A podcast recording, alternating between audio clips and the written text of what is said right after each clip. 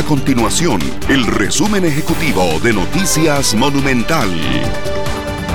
Hola, mi nombre es Fernanda Romero y estas son las informaciones más importantes del día en Noticias Monumental. El sector construcción cerró el año pasado con un decrecimiento importante relacionado a la pandemia, la reducción de la actividad económica, la disminución de capacidad de crédito y la fuerte caída de obra pública. Este jueves el Ministerio de Hacienda depositará más de 150 mil millones de colones de salario escolar a los 159 mil trabajadores públicos que se encuentran activos.